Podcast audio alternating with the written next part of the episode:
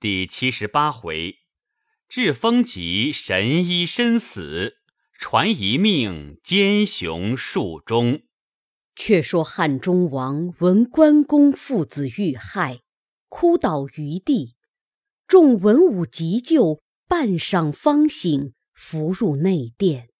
孔明劝曰：“王上少忧，自古道死生有命。”关公平日刚而自矜，故今日有此祸。王上且宜保养尊体，徐图报仇。玄德曰：“孤与关张二弟桃园结义时，视同生死。今云长已亡，孤岂能独享富贵乎？”言未已。只见关兴嚎痛而来，玄德见了，大叫一声，又哭绝于地。众官救醒，一日哭绝三五次，三日水浆不进，只是痛哭，泪湿衣襟，斑斑成血。孔明与众官再三劝解，玄德曰：“孤与东吴。”是不同日月也。孔明曰：“闻东吴将关公首级献与曹操，操以王侯礼祭葬之。”玄德曰：“此何意也？”孔明曰：“此事东吴欲疑惑于曹操，操知其谋，故以厚礼葬关公。”令王上归怨于吾也。玄德曰：“吾今即提兵问罪于吾，以雪无恨。”孔明谏曰：“不可。方今吾欲令我伐魏，魏亦欲令我伐吴，各怀绝技，四系而成。王上只宜按兵不动，且与关公发丧。”待无谓不和，乘时而伐之，可也。众官又再三劝谏，玄德方才尽善，传旨川中大小将士尽皆挂孝。汉中王亲出南门，招魂祭奠，嚎哭终日。却说曹操在洛阳自葬关公后，每夜合眼便见关公。操甚惊惧，问于众官。众官曰：“洛阳行宫旧殿多妖，可造新殿居之。”操曰：“吾欲起一殿，名建始殿，恨无良公。”贾诩曰：“洛阳良公有苏越者，最有巧思。”操召入，令画图像。苏越化成九间大殿，前后廊五楼阁，成与操。操视之曰：“汝画甚合孤意，但恐无栋梁之才。”苏越曰：“此去离城三十里，有一潭，名月龙潭。前有一祠，名月龙祠。祠旁有一株大梨树，高十余丈。”堪作建始殿之梁，操大喜，即令人工盗笔砍伐。次日回报此树锯解不开，斧砍不入，不能斩伐。操不信，自领数百骑，直至月龙祠前下马，仰观那树，亭亭如华盖，直侵云汉，并无曲节。操命砍之，乡老数人前来见曰：“此树已数百年矣，常有神人居其上，恐未可伐。”操大怒曰：“吾平生游历普天之下四十余年，上至天子，下及庶人，无不惧孤，使何妖神敢为孤意？”言讫，把所佩剑亲自砍之，铮然有声，血溅满身。操愕然大惊，置剑上马，回至宫内。是以二更，操睡卧不安，坐于殿中，应机而寐。忽见一人披发仗剑，身穿皂衣，直至面前，指操喝曰：“吾乃梨树之神也！汝盖见使殿，以欲篡逆，却来伐吾神木。吾知汝数尽，特来杀汝。”操大惊，急呼。吾事安在？造衣人仗剑砍操，操大叫一声，忽然惊觉，头脑疼痛不可忍，即传旨便求良医治疗，不能全可。众官皆忧。华歆入奏曰：“大王知有神医华佗否？”操曰：“即江东以周泰者乎？”歆曰。是也。操曰：“虽闻其名，未知其数。”歆曰：“华佗字元化，沛国谯郡人也。其医术之妙，世所罕有。但有患者，或用药，或用针，或用酒，随手而愈。若患五脏六腑之疾，药不能效者。”以麻沸汤饮之，令病者如醉死；却用尖刀剖开其腹，以药汤洗其脏腑，病人略无疼痛。洗毕，然后以药线缝口，用药敷之，或一月，或二十日，即平复矣。其神妙如此。一日，驼行于道上。闻一人呻吟之声，驼曰：“此饮食不下之病。”问之，果然。驼令取算计之，三生印之，吐舌一条，长二三尺，饮食即下。广陵太守陈登心中烦闷，面赤，不能饮食，求驼医治。驼以药印之。兔虫三声，皆赤头，头尾动摇。登问其故，驼曰：“此因多食鱼腥，故有此毒。今日虽可，三年之后必将复发，不可救也。”后陈登果三年而死。又有一人眉间生一瘤，痒不可当，令驼视之。驼曰：“内有非物，人皆笑之。”驼以刀割开，以黄雀飞去，病者即愈。有一人被犬咬足趾，随长肉二块，一痛一痒，俱不可忍。驼曰：“痛者内有真实个，痒者内有黑白棋子二枚。”人皆不信。驼以刀割开，果应其言。此人真扁鹊仓公之流也。现居京城，离此不远。大王何不召之？操急差人星夜请华佗入内，令诊脉试疾。佗曰：“大王头脑疼痛，因患风而起，病根在脑袋中，风弦不能出。”往服汤药不可治疗，某有一法：先饮麻沸汤，然后用利斧砍开脑袋，取出风弦，方可除根。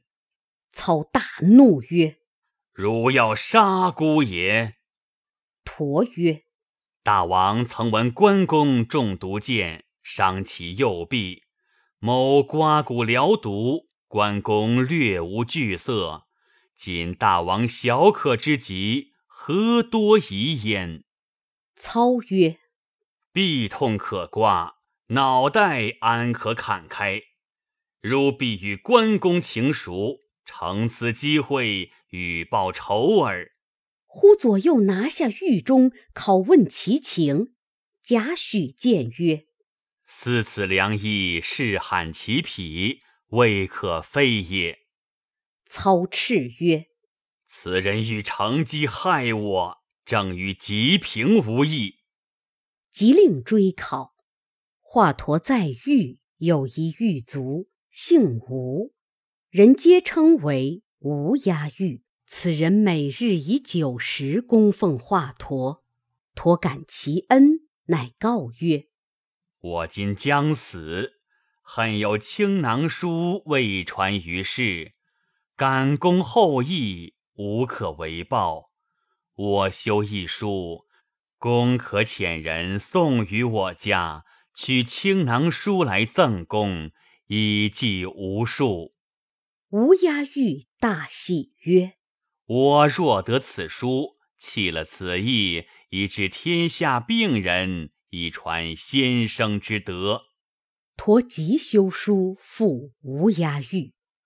吴押玉直至京城，问陀之妻取了青囊书，回至狱中，复与华佗检看毕。陀即将书赠与吴押玉，乌鸦玉持回家中藏之。旬日之后。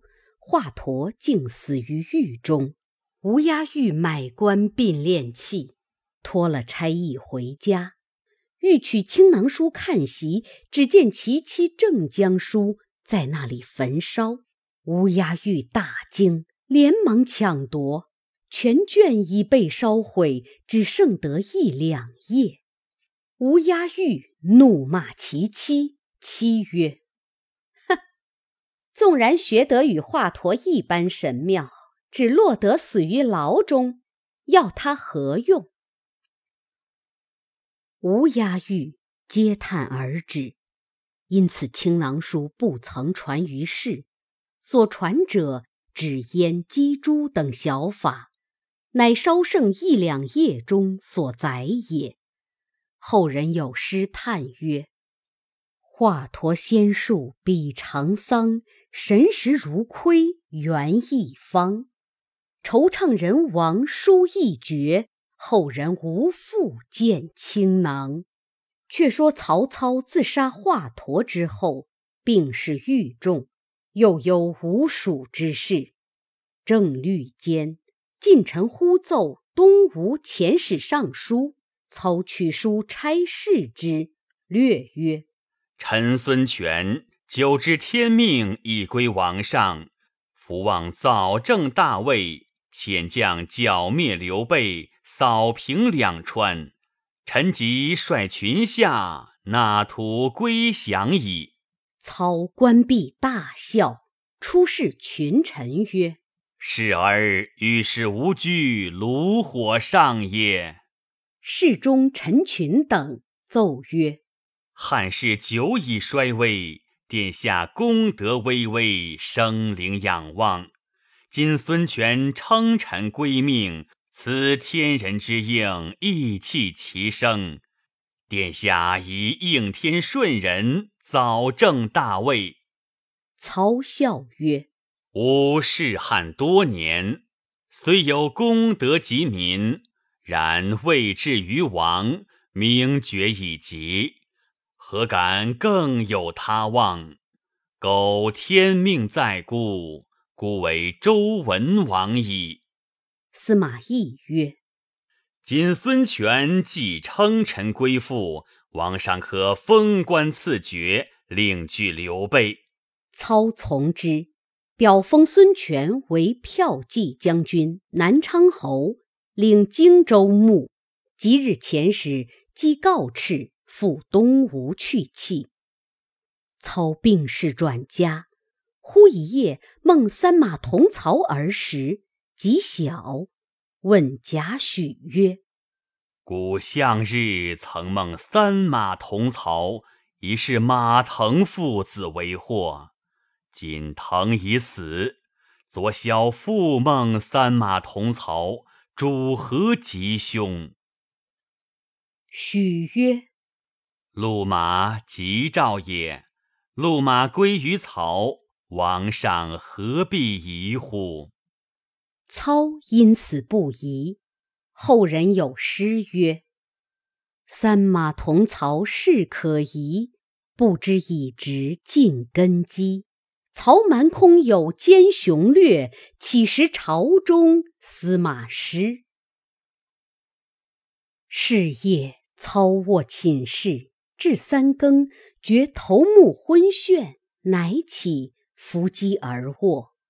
忽闻殿中声如裂帛，操惊视之，忽见福皇后、董贵人二皇子，并福完、董承等二十余人，浑身血污，立于愁云之内，隐隐闻索命之声。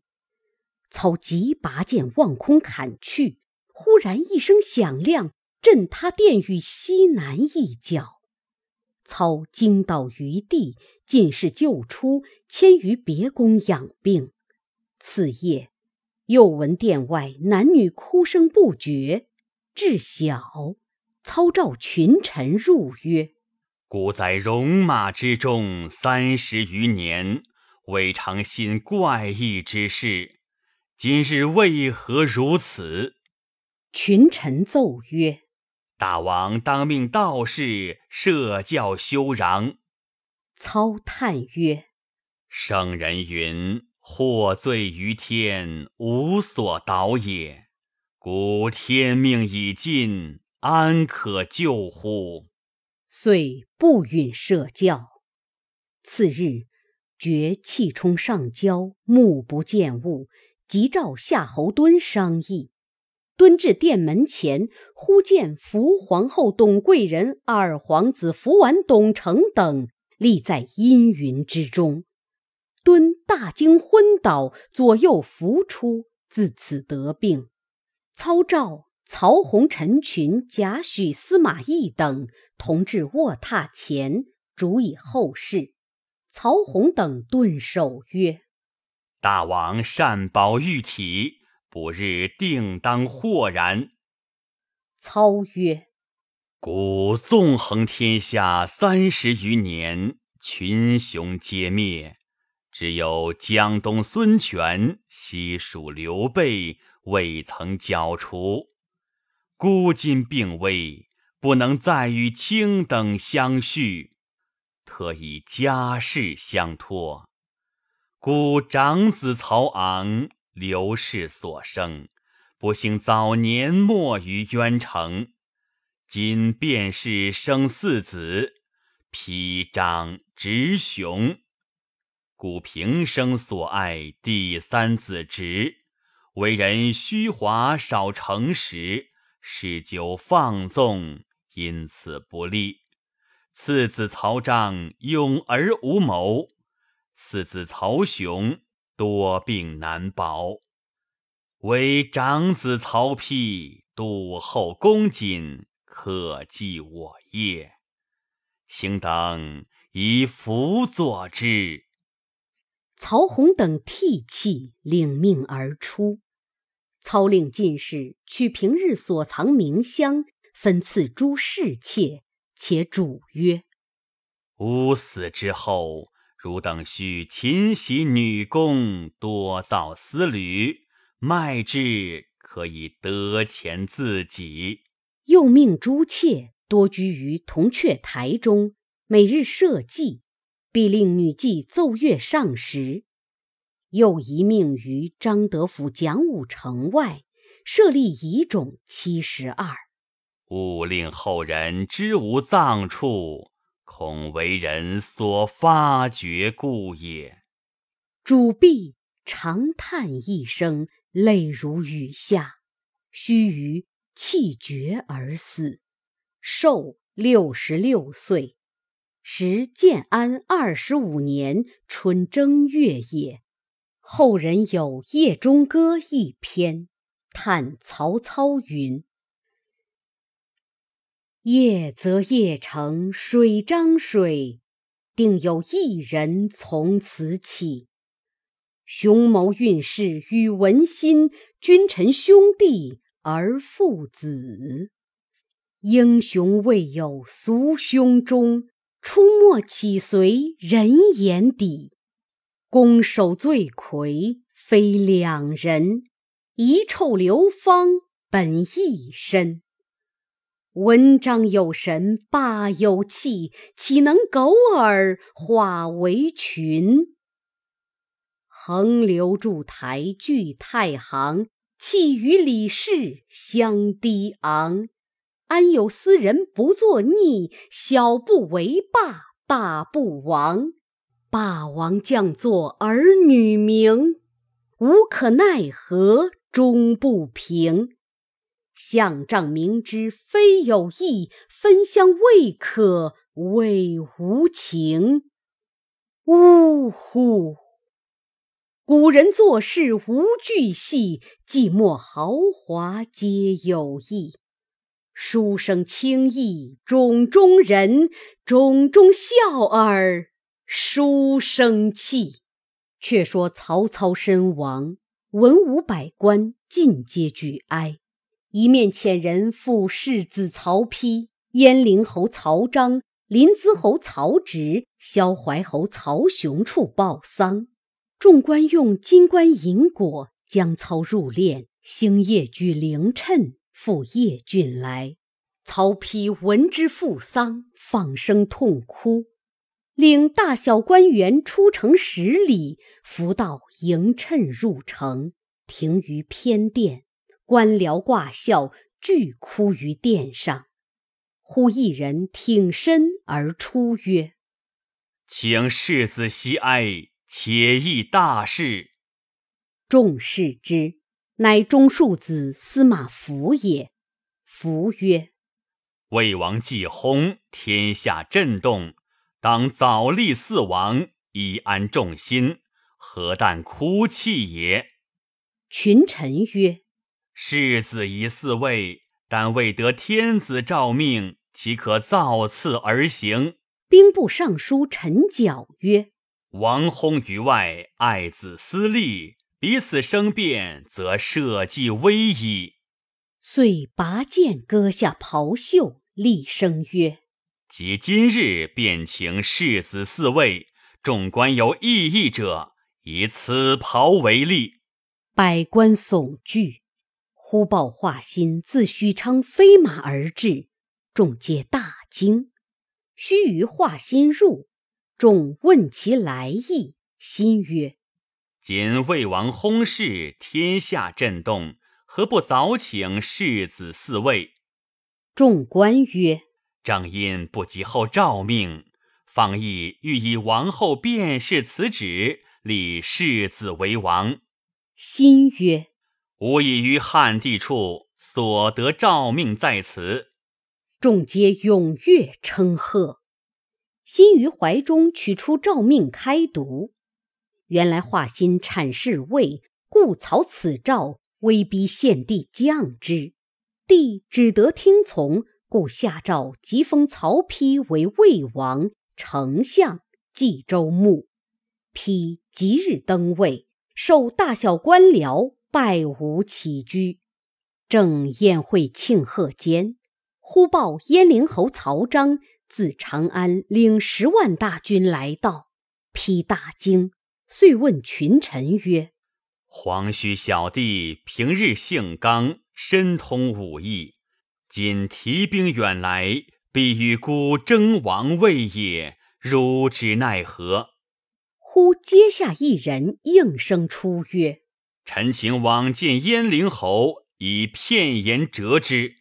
众皆曰：“非大夫莫能解此祸也。”正是，试看曹氏披张氏，积作袁家谈上征，未知此人是谁？且看下文分解。